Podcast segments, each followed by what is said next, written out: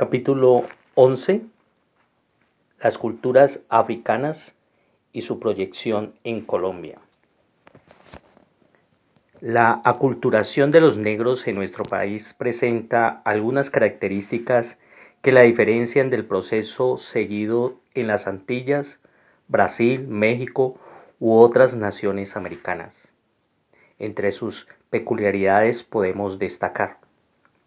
Primero, Cartagena de Indias fue el principal puerto de recolección y dispersión de esclavos en el continente, lo que implicaba el arribo de negros que procedían de la mayor parte de las culturas africanas.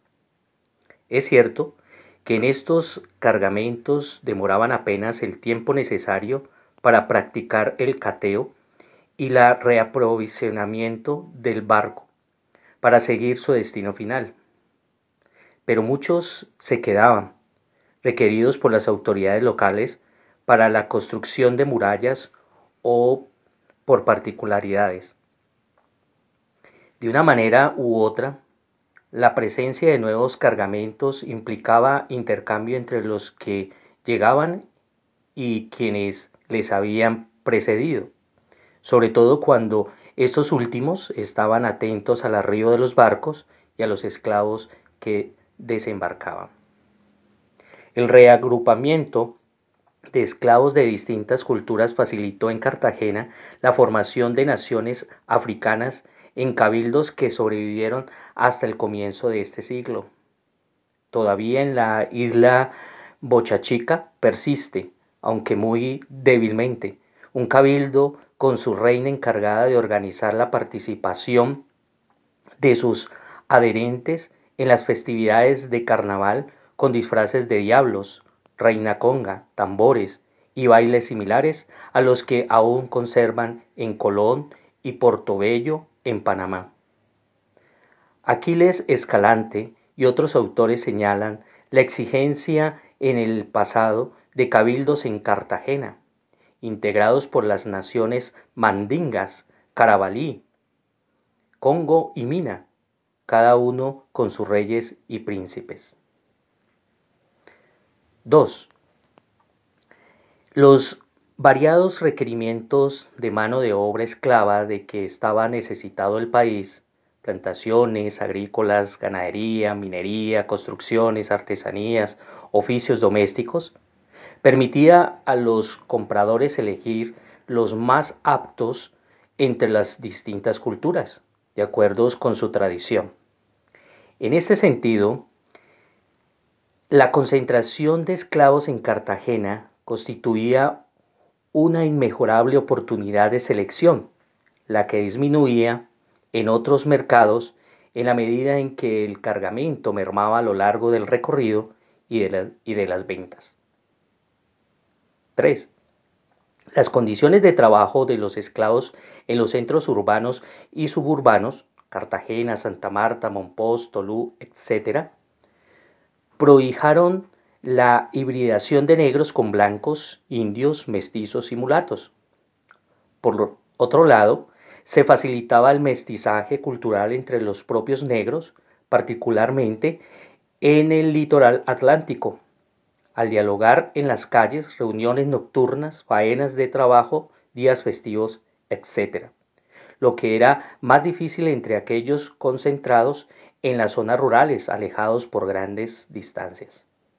A esto se atribuye el que los cabildos y cultos religiosos africanos hubieran podido reglutinarse solo en las ciudades, como aconteció en La Habana, Puerto Príncipe, Bahía, Sao Paulo, y otros centros urbanos o sus alrededores.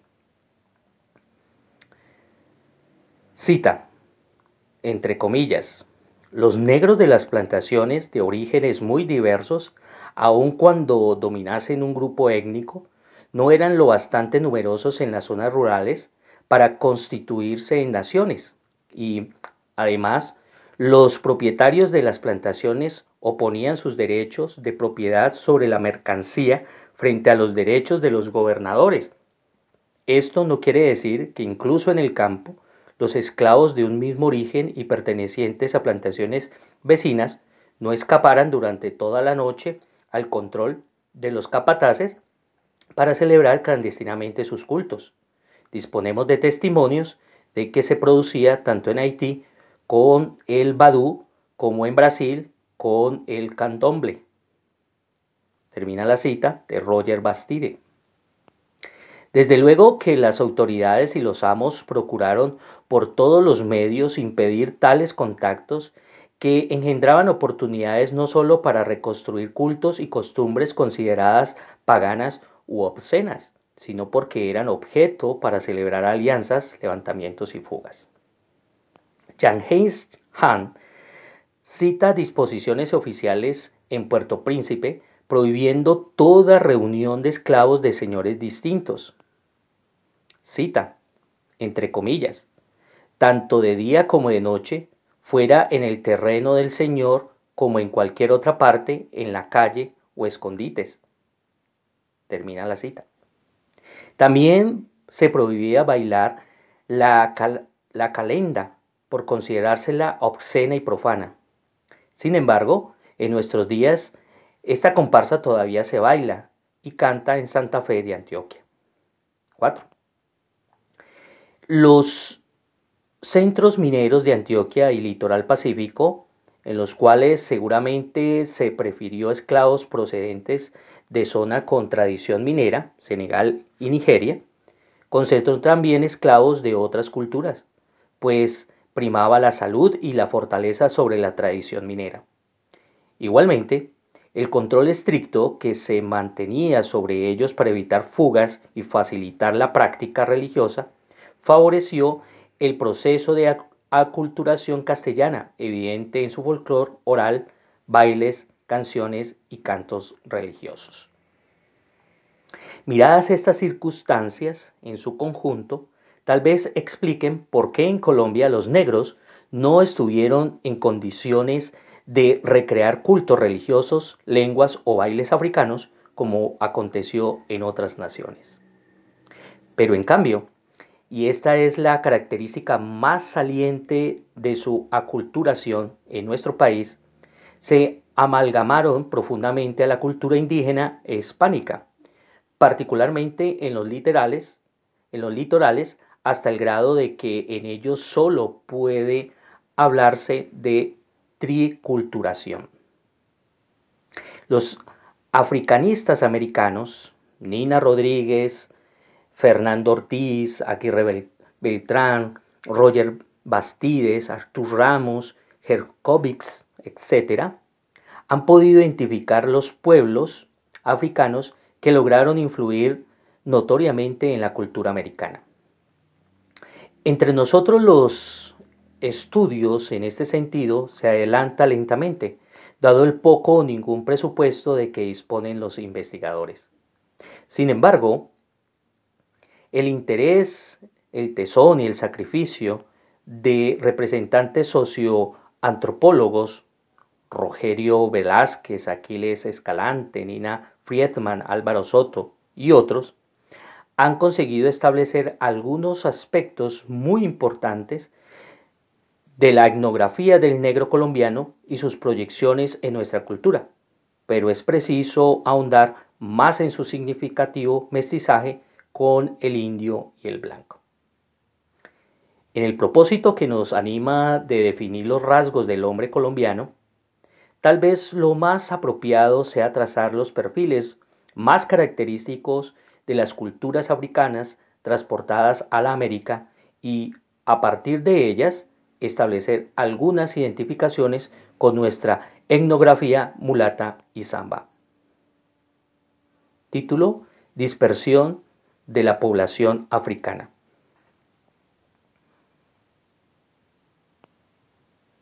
El tráfico negrero de Cartagena de Indias era sumamente intenso. Al año llegaban 12 o 14 barcos con cargamentos de esclavos que traían un promedio de 400 o 600 de ellos. La mayoría apenas permanecía por un día o dos mientras se reaprovisionaban de agua y alimentos para conseguir su destino. La escala en Cartagena de Indias eh, para muchos barcos era forzosa, como he dicho, por ser puerto obligatorio para los cargamentos con destino al continente. Allí se verificaban las, las diligencias de contacto con todos los esclavos y cobro de impuestos por cabeza según lo especificado en las autorizaciones reales. Entre las formalidades exigidas figuraba el palmeo o medición. El palmeo, lo que abarca la mano extendida de meñique a pulgar, corresponde generalmente a 21 centímetros. Para que un esclavo pudiera considerarse como pieza de indias, debía medir 7 palmos. Una vez pagado el impuesto, se le marcaba con el sello real marquilla de plata que se imprimía al rojo vivo sobre el pecho derecho. Además, el comprador aplicaba a su vez la carimba, otra marca para reconocerlo en, esa, en caso de fuga, y que se aplicaba incandescentemente en el rostro, como se acostumbró, se acostumbró en Vélez. En la inspección se observa si el esclavo poseía la cicatriz del primer herraje al subir a bordo, acostumbrado con los brazos y costillas. Estas prácticas bárbaras duraron cerca de tres siglos, hasta que fueron suspendidas por autorización real en 1784. El examen médico segundo que se hacía después del practicado en el embarque, perseguía descubrir posibles mutilaciones, caída de dientes, cataratas y enfermedades venéreas. De acuerdo con la edad, se le denominaba muleque o muleco de 6 a 8 años, mulecón de 14 a 18 y pieza de indias de esta edad en adelante. A los adultos de más de 35 años se les desechaba. Habida cuenta que la perspectiva de vida y utilidad de un esclavo no sobrepasaba los 40 años. Cumplidos estos requisitos, se autorizaron su internación al país o seguir a otras colonias españolas o anglosajonas. Los esclavos con destino a la Nueva Granada se les vendía en el propio Cartagena en subasta pública. Si no se adquiría por parte de las autoridades para la construcción de las murallas, cuyas obras eh, siempre estuvieron necesitadas de ellos, o por particulares para destinarlos a las faenas agrícolas, ganaderas o tripular canoas y desempeñar oficios domésticos, se les conducía a otros puertos del litoral. Santa Marta, Colón, Lorica, Quibdó, etc. O se les embarcaba en champanes por los ríos Magdalena y Cauca al interior del país, Santanderes, Antioquia, Tolima y Huila. La vía terrestre a Antioquia, por las sabanas de Bolívar, Sucre y Ayapel, entonces muy activas, eran utilizadas tanto para el simple tránsito de la caravana negrera como para venderlos en las fincas agropecuarias y centros mineros, URE, establecidos en estas regiones. Fuertes núcleos negros o mulatos eh, como los de María la Baja, San Onofre, Tolú y otros, debieron su población negra a estos desplazamientos de esclavos en la época colonial. Gran parte de ellos, como Playón, Santana, Rocha, Sincerín, etc., se conformaron ulteriormente después de la ley de emancipación en 1851 originados por migraciones masivas de libertos en busca de tierras que cultivar. La población negra en las márgenes del Cauca, Zaragoza, Santa Fe de Antioquia, Cáceres y otras, se acrecentó notablemente debido al empleo de la mano esclava en el laboreo de minas. Poco se han estudiado el significado del contingente africano en la minería del país, en lo que participaron no solo con su fuerza física, sino con la importación de métodos de laboreo en ellos tradicionales. El mestizaje con indígenas o españoles debió ser tan intenso como lo permitían las circunstancias, si se tiene en cuenta la escasez de mujeres. La población mulata y zamba se acrecentó notablemente y esto tal vez se debe a que algunos historiadores mineros o minimicen el ingente aporte negro en el grupo étnico antioqueño, limitándose a tomar como tal solo aquellos que con poca o ninguna mezcla han conservado sus características raciales. No obstante, el intenso desarrollo de la minería en esta región, en su mayor parte de expensas de la mano de obra africana, la supervivencia de sus costumbres, creencias, platos y no pocos rasgos negroides de que habla Fernando González, a falta de estadísticas confirmadoras, son fundamentos sólidos para presumir una gran influencia africana oculta en el mestizaje de las regiones mineras y en las que mantenían estrecho comercio con ellas. Por el río Atrato, eh, procedentes de Cartagena de Indias o derivados de centros mineros en Antioquia, los contingentes de esclavos eh, penetraron al Chocó, penetraron al Chocó, Caldas, Valle y el Cauca. Otros seguramente ingresaron por Buenaventura o dieron la vuelta por Guayaquil, embarcados en la ciudad de Panamá. Los primeros grupos se emplearon en el laboreo de minas, abundantes en todas las regiones, y en las faenas agropecuarias en las grandes haciendas, particularmente del Valle y el Cauca. Los centros mineros constituían normalmente el origen de la comunidad. Los esclavos como fuerza esencial en la producción eran intensamente vigilados y encadenados durante la faena para impedir sus fugas a las que se daban cada vez que se le presentaba la ocasión. Hay mucho de leyenda en las narraciones de poetas, novelistas e historiadores respecto al afecto que se granjeaban los amos con el buen trato que daban a sus esclavos, las relaciones amorosas y fraternales que se establecían con la compra de esclavos y el ejercicio del derecho de pernada que ejercían los dueños hasta el grado de que al declarárseles libres lloraban y rogaban porque se los mantuvieran en la esclavitud. Resuena excesivamente meliflua la monserga aquella atribuida a los libertos. Entre comillas, antes, cuando era esclavo era libre, y hoy soy libre, me siento esclavo.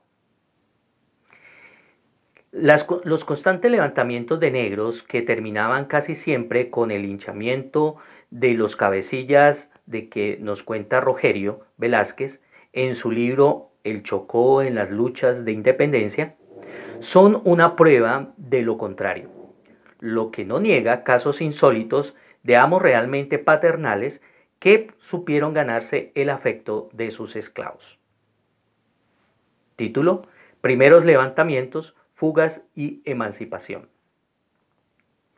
Desde antes de ser embarcados en África durante la travesía y una vez en América, los esclavos estuvieron siempre alerta para rebelarse.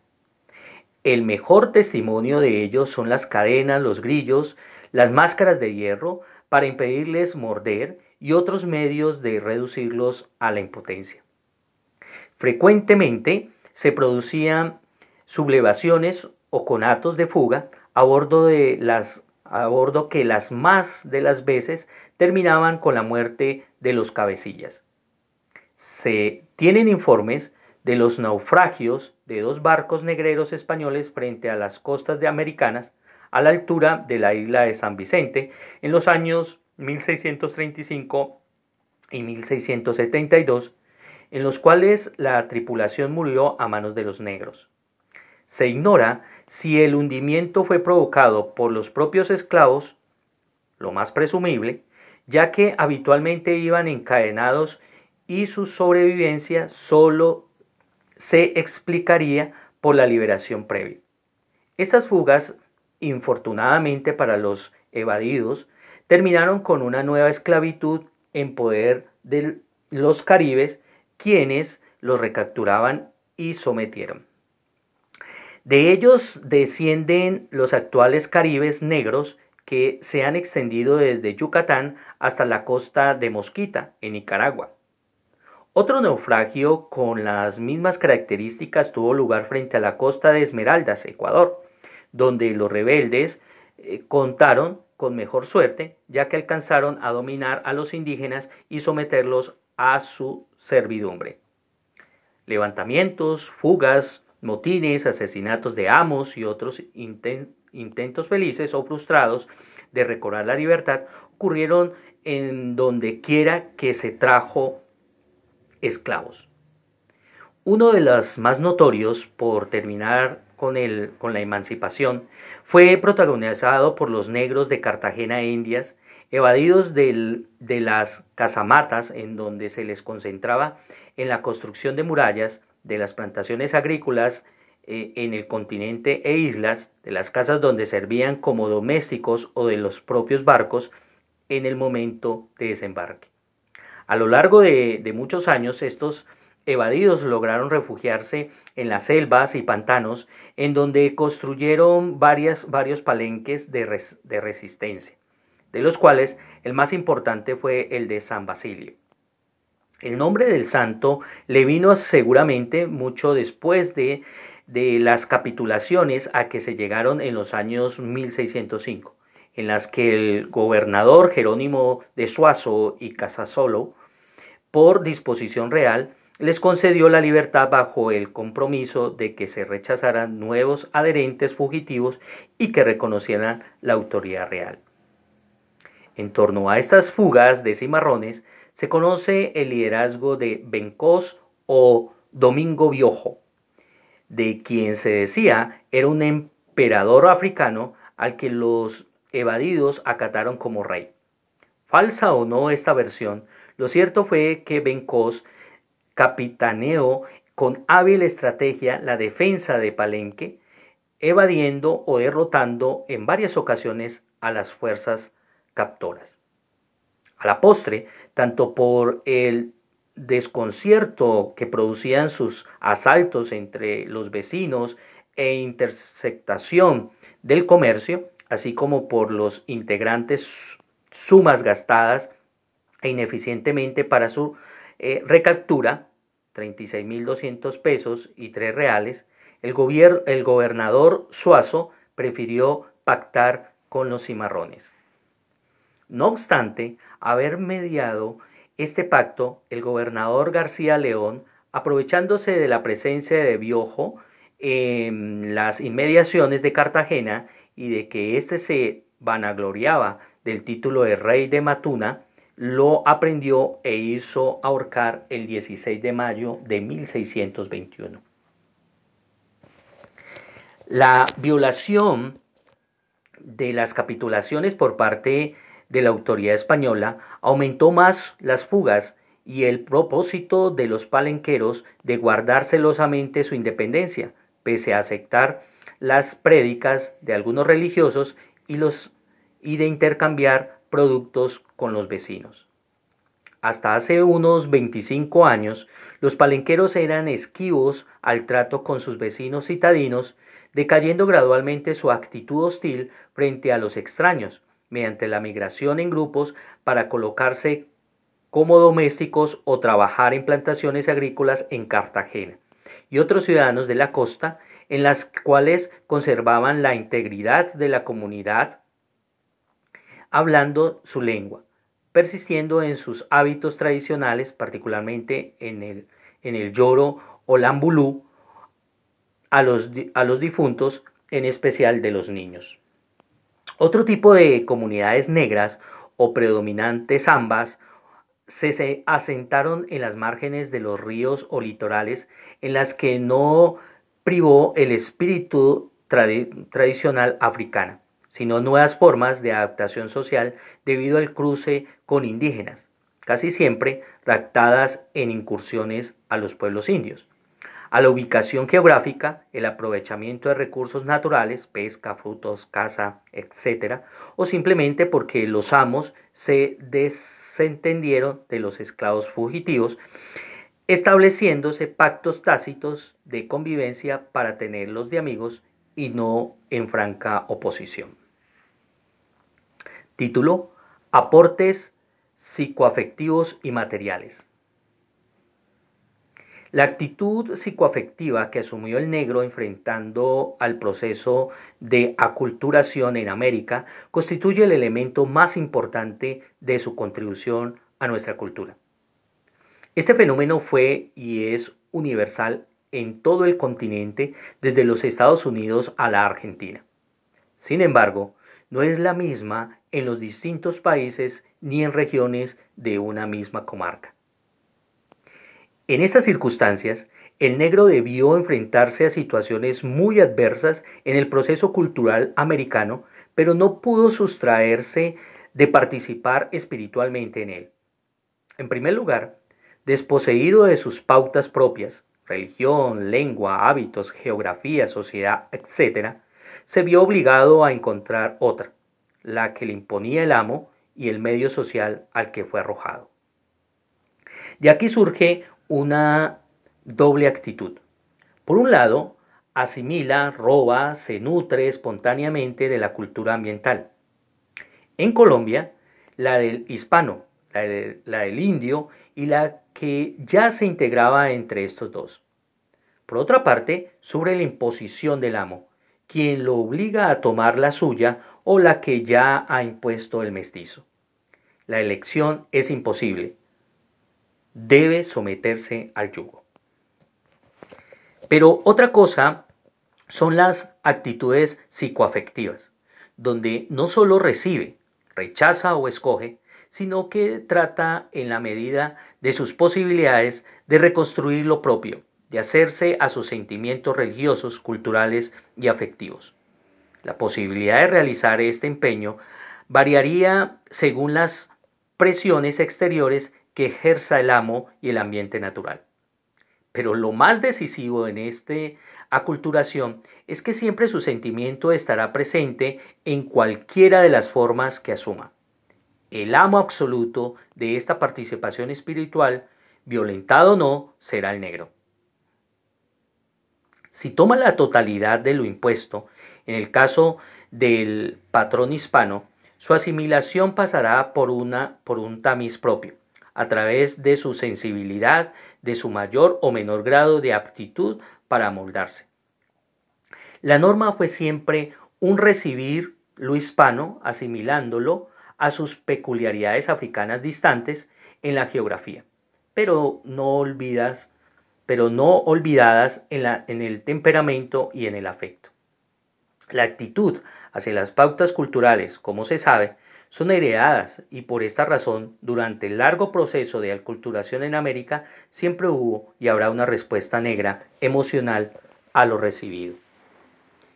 Independientemente de esta ósmosis experimentada por el negro en toda América para la asimilación de los valores extraños, en Colombia se presentaron peculiaridades específicas debido a que el enfrentamiento cultural distinto a lo que sucedió en los Estados Unidos, se afectuó no solo ante el blanco, sino a la vez al indio y a los derivados mestizos, ambos y mulatos. En el litoral pacífico, donde la asociación con el blanco y el indio se verificó en poca escala, el negro trató de reforzar sus reacciones propias imponiendo su carácter a las formas de, que asimilaba. Así, en esta región encontramos una mayor riqueza de elementos y de cultura material africana. En la estructura social, mezcladas con formas hispánicas, se generalizaron costumbres como la poligamia, la polarización patriarcal de la familia y el culto a la fuerza física. Siguiendo sus directrices de afirmación, el negro asumió espiritual y físicamente una posición de conquistar ante el indígena. No es de extrañar que en muchas de las comunidades totalmente negras de esta región colombiana se dé el caso de rechazar la incorporación de elementos extraños a la tradición africana. En el litoral atlántico y en las regiones occidental y norte de Antioquia, la actitud del negro fue totalmente distinta. Salvo las contadas agrupaciones de cimarrones evadidos de la construcción de las murallas, en donde se realizó un fenómeno similar al anotado.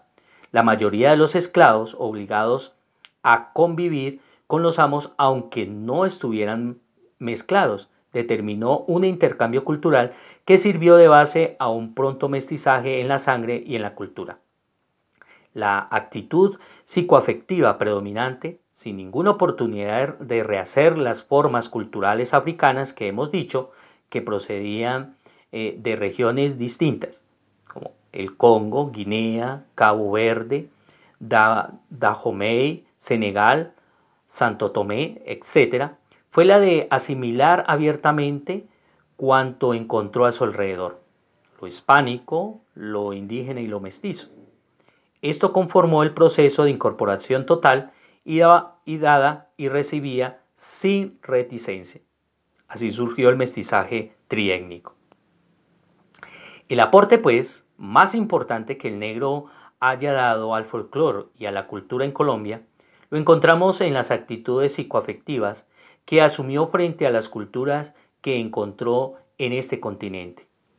Aquí, en la, en el en la interioridad de su sentimiento, en el hambre y necesidad de hacerse a nuevas pautas de conducta cultural, perdidas las suyas, el negro debió recrear valores que le permitieran integrarse voluntariamente o no a un fenómeno social ya irreversible, la transculturación americana. En Colombia, sin embargo, con ser notorios los aportes africanos en la cultura material y social, no han sido suficientemente resaltados. Abundan razones que expliquen esta paradoja. La capacidad creadora mediante la fuerza física generalmente se aprecia por el carácter de las herramientas y no por quienes la utilizan. El negro, obligado a recibir los instrumentos de trabajo del amo, aparecía como un simple manipulador de ellos cuando en realidad a través de las herramientas o de las formas sociales que le impusieron, aportaba las experiencias de su propia tradición africana. El interés que ponían los amos en adquirir esclavos con experiencias en oficios por los que pagaban crecidas sumas, nos permiten afirmar que fueron importantes sus aportes al desarrollo de nuestra, agricultura, extracción de, de minerales, pastoreo, confección de canoas, culinaria y otras formas creativas de materiales.